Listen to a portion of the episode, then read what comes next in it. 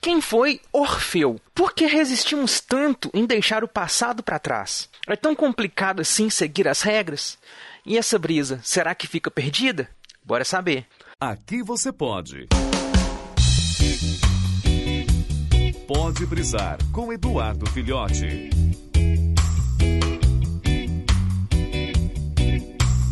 Saudações, brisouvintes!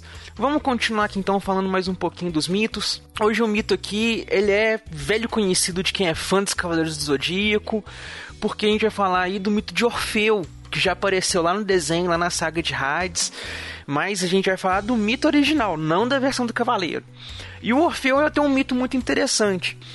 Ele é filho de Calíope, que é uma das musas lá da Grécia Antiga, dos mitos gregos, né? E alguns mitos dizem que ele pode ser filho do deus Apolo, como também pode ser filho do rei Aegro, da Trácia. Mas isso não vem muito ao caso. A grande questão é que o Orfeu, ele era um artista hiper talentoso ele tocava sua harpa, né? E ele era muito talentoso. Inclusive, ele chegou a fazer parte dos Argonautas, que foram lá a trupe de 50 homens que acompanharam o Jazão em busca do Velo de Ouro, que é um outro mito que a gente aborda em um outro cast.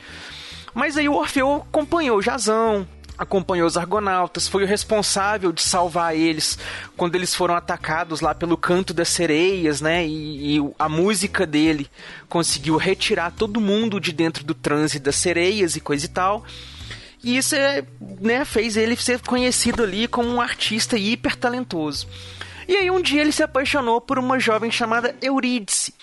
Aí o que que acontece? É, a Eurídice um dia, né, ele era muito apaixonado por ela e coisa e tal ela morreu.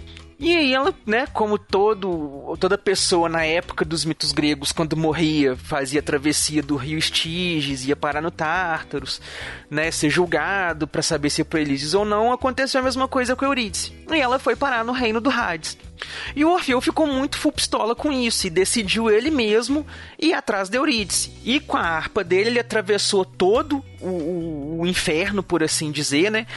É, convenceu Caronte a atravessar ele pelo rio, convenceu é, os juízes do inferno a darem passagem para ele, chegou até a presença de Perséfone e Hades e conseguiu com a música dele convencer a Perséfone a atender o pedido dele de deixar Eurídice sair. Com isso, a Perséfone convenceu Hades e ambos liberaram que Orfeu pudesse pegar Eurídice e ambos saíssem dali, com apenas uma única condição: que Orfeu não olhasse para trás em momento algum até que ele saísse de dentro do Tartarus.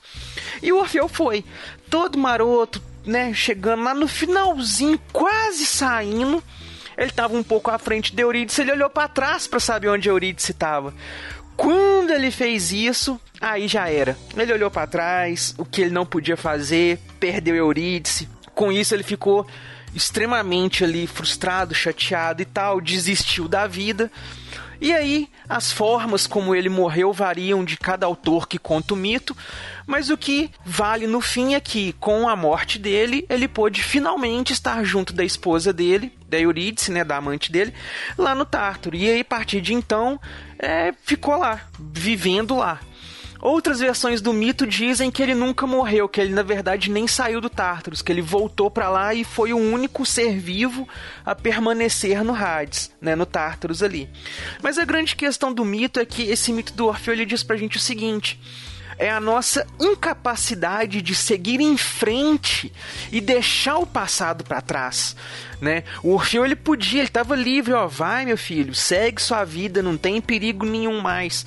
Só que mesmo assim ele teve que pegar e olhar para trás, ele teve que ver o que que estava para trás dele, né? Ele já estava chegando, ele tinha toda a vida dele pela frente, e ele preferiu olhar para trás.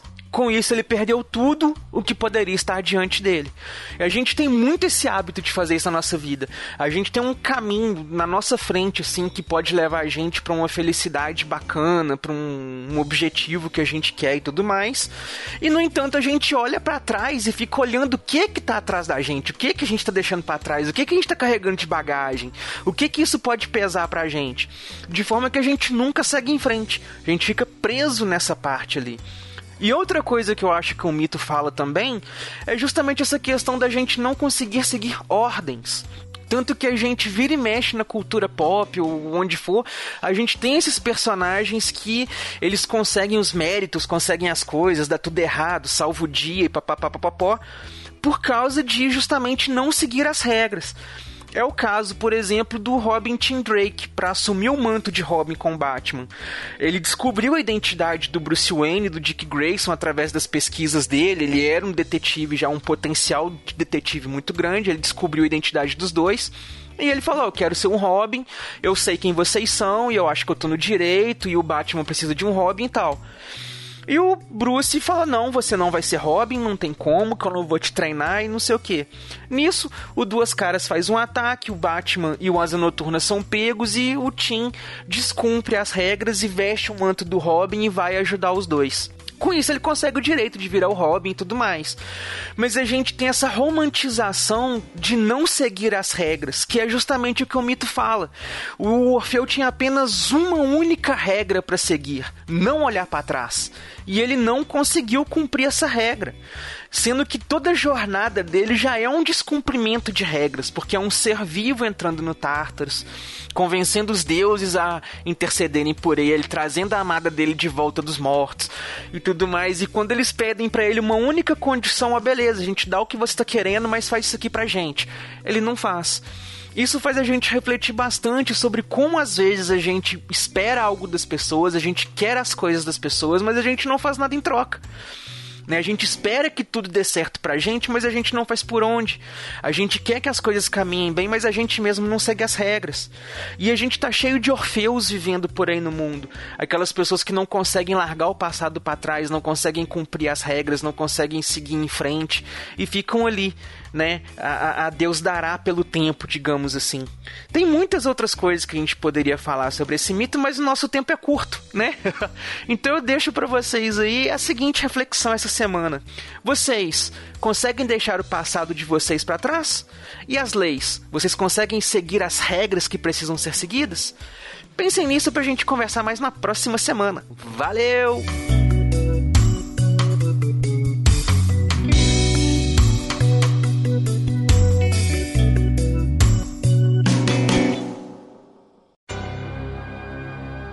Esse podcast é editado e oferecido por MachineCast